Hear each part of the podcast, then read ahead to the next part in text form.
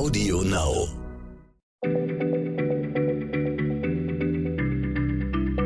Schneller Schlau, der kurze Wissenspodcast von PM.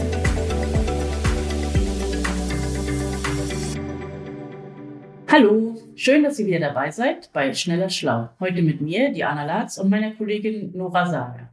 Nora, du bist Mitte 30 und eine Frau, deswegen bist du ja genau die Richtige, um mit mir über folgende Frage zu sprechen. Gibt es eine männliche Menopause?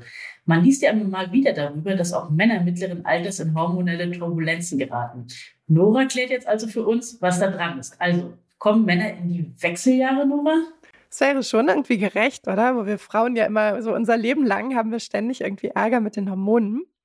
Und äh, deswegen spreche ich jetzt tatsächlich auch erstmal darüber, was eigentlich die weibliche Menopause oder die weiblichen Wechseljahre sind.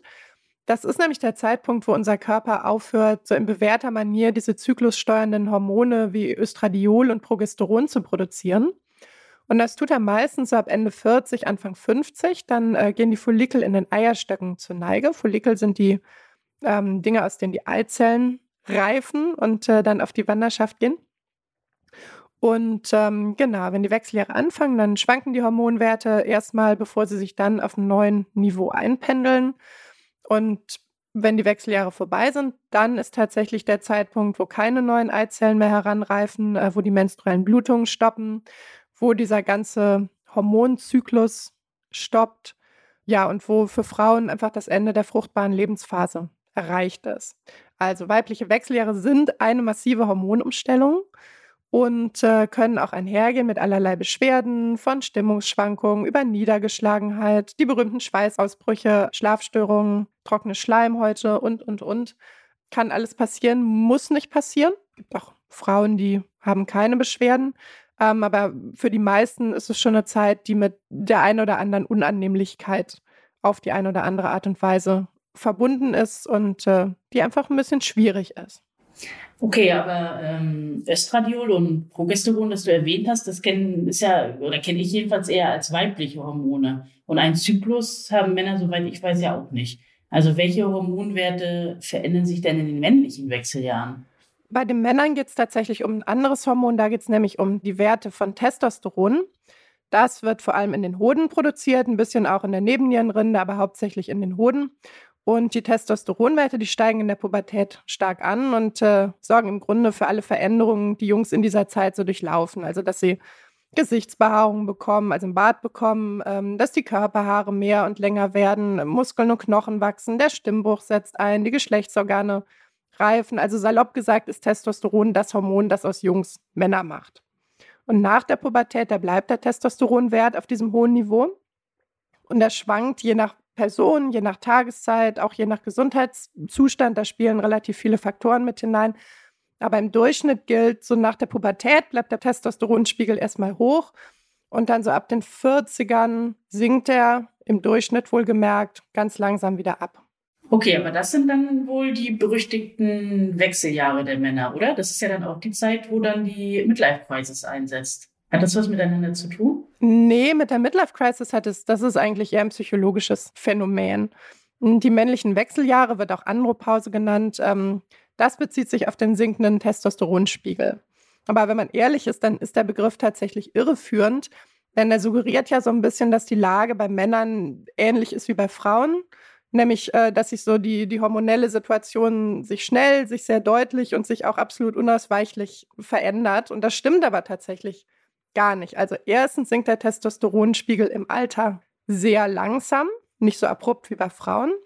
Ähm, und zweitens ist dieses Absinken auch kein Naturgesetz, denn in der Regel ist es so, dass es an anderen gesundheitlichen Einschränkungen liegt. Also das kann zum Beispiel Übergewicht sein, ähm, Diabetes, das können Entzündungen im Körper sein.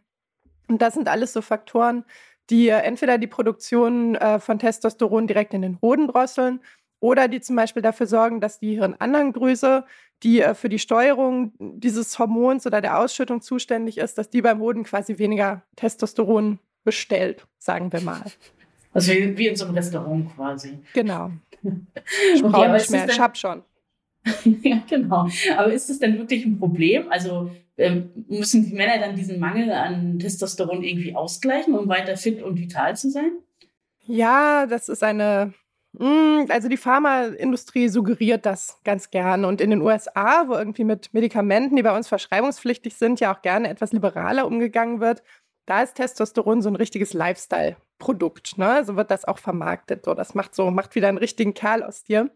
Aber man muss das tatsächlich differenziert betrachten. Also es ist schon so, dass ein deutlich zu niedriger Testosteronspiegel Männern Probleme bereiten kann, und zwar in jedem Alter. Die sind dann äh, beispielsweise erschöpft, äh, die leiden unter Niedergeschlagenheit, die setzen vielleicht mehr Körperfett an, die haben eventuell Potenzprobleme, keine Lust mehr auf Sex. Im Extremfall kann sogar Blutarmut auftreten, die Knochendichte sinkt. Also das wären so die Extremfälle. Aber das sind halt Werte klar unterhalb des Normbereichs und das ist nicht dieses leichte Absinken, das man im Alter verzeichnet. Und tatsächlich reicht es auch in manchen Fällen schon abzunehmen oder mehr Sport zu treiben, so dass äh, möglich ist, um die Hormonproduktion wieder anzukurbeln. Und das muss man jetzt auch sagen, manche Männer merken auch gar nichts von diesem sinkenden Testosteronspiegel. Und wer keine Symptome hat, der braucht halt auch keine Behandlung. Ist klar, aber jetzt stellen wir uns mal kurz vor, ich wäre ein Mann, ne? Ich wäre so 50, 60 oder 70 Jahre alt und ich fühle mich irgendwie matschig und kann mir aber nicht erklären, warum. Ist es dann sinnvoll, dass ich mal meinen Hormonstatus abklären lasse? Ja, das kannst du ruhig, kannst du ruhig machen lassen. Also da gibt es äh, klare Leitlinien für, wie diese Diagnose dann zu stellen ist. Also du musst auf jeden Fall zweimal in die Praxis, du musst dir zweimal zu separaten Gelegenheiten Blut abnehmen lassen und äh, beide Male muss der Testosteronspiegel zu niedrig sein. Und du musst halt Symptome haben, die auf einen Testosteronmangel zurückzuführen sind. Und man sollte natürlich abklären, ob eventuell andere Ursachen dahinter stecken, zum Beispiel eine unerkannte Depression oder so. Okay, aber angenommen, äh, ich kriege jetzt ähm, irgendwie Testosteron, ich kriege jetzt eine Testosteron-Tablette verschrieben. Äh, hat das denn irgendwelche Nebenwirkungen? Also äh, eine Tablette bekommst du tatsächlich nicht. Du könntest zum Beispiel Gel bekommen oder du könntest äh, Spritzen bekommen. Also da gibt es äh, unterschiedliche Darreichungsformen. Es hat tatsächlich eine ganz unmittelbare Folge, die, glaube ich, viele nicht so auf dem Schirm haben. Es macht nämlich unfruchtbar. Also es ist so, dass dein Körper prüft ja ständig, wie viel Testosteron ist im Körper unterwegs und wie viel muss ich anfordern. Und wenn du Testosteron künstlich zuführst, dann ist dein Körper natürlich bemüht, das bewährte Gleichgewicht zu halten und stellt erstmal seine eigene Testosteronproduktion ein. Und das hat den Nebeneffekt, dass er dann quasi auch keine, dass dann keine Spermien mehr heranreifen, weil das zwei Signale sind, die die Hirnanhangdrüse sozusagen parallel aussendet. Das heißt, du hast dann deutlich weniger bis gar keine Spermien mehr. Also wer Kinder zeugen will, sollte die Finger davon lassen. Ist auch tatsächlich so, dass Testosteron äh, der Wirkstoff bei der Pille für den Mann ist, also bei der Verhütungspille, die ähm, auch immer mal wieder erprobt wird. Und es gibt noch einen zweiten Punkt, wer schon Prostatakrebs hat, bei dem kann Testosteron unter Umständen das Tumorwachstum fördern. Das hängt vom Tumor ab tatsächlich, ob der ähm, darauf reagiert. Ansonsten naja, du supplementierst halt was, was der Körper ja normalerweise sowieso herstellt. Ne? Also es wird gerade in einer groß angelegten Studie untersucht, ob es zum Beispiel ein Risiko für Herz-Kreislauf-Erkrankungen gibt, das dann irgendwie leicht erhöht ist. Da ist die Datenlage noch nicht eindeutig zu. Ähm, ja, ansonsten gilt, man muss darauf achten, dass die Blutwerte nicht zu hoch werden. Normalerweise peilt man so einen niedrigen Normbereich an, ähm, weil wenn die deutlich zu hoch sind, dann kriegt man wirklich Probleme. Und zwar so wie dopende Bodybuilder ähm, dann wird zum Beispiel durch einen Überschuss an roten Blutkörperchen, weil Testosteron deren Herstellung fördert, äh, dann wird das Blut zu dick. Ach krass, aber warte mal, ähm, also Männer, die dopen, sind unfruchtbar? Ähm, ja, also wenn sie mit Steroiden dopen, vermutlich ja. Die nehmen zwar kein Testosteron, also nicht, nicht quasi in der Form, wie der Körper das herstellt, sondern die nehmen äh, meistens synthetische Steroide, weil das halt ebenfalls das, das Muskelwachstum fördert, die Zahl der roten Blutkörperchen erhöht und so. Ähm, aber die sind Testosteron halt chemisch sehr ähnlich und äh, die haben deshalb dieselbe Wirkung. Das heißt, der Körper stellt dann die Spermienproduktion ein. Ich möchte an dieser Stelle äh, sagen, Vorsicht, Doping ist keine bombensichere Verhütungsmethode.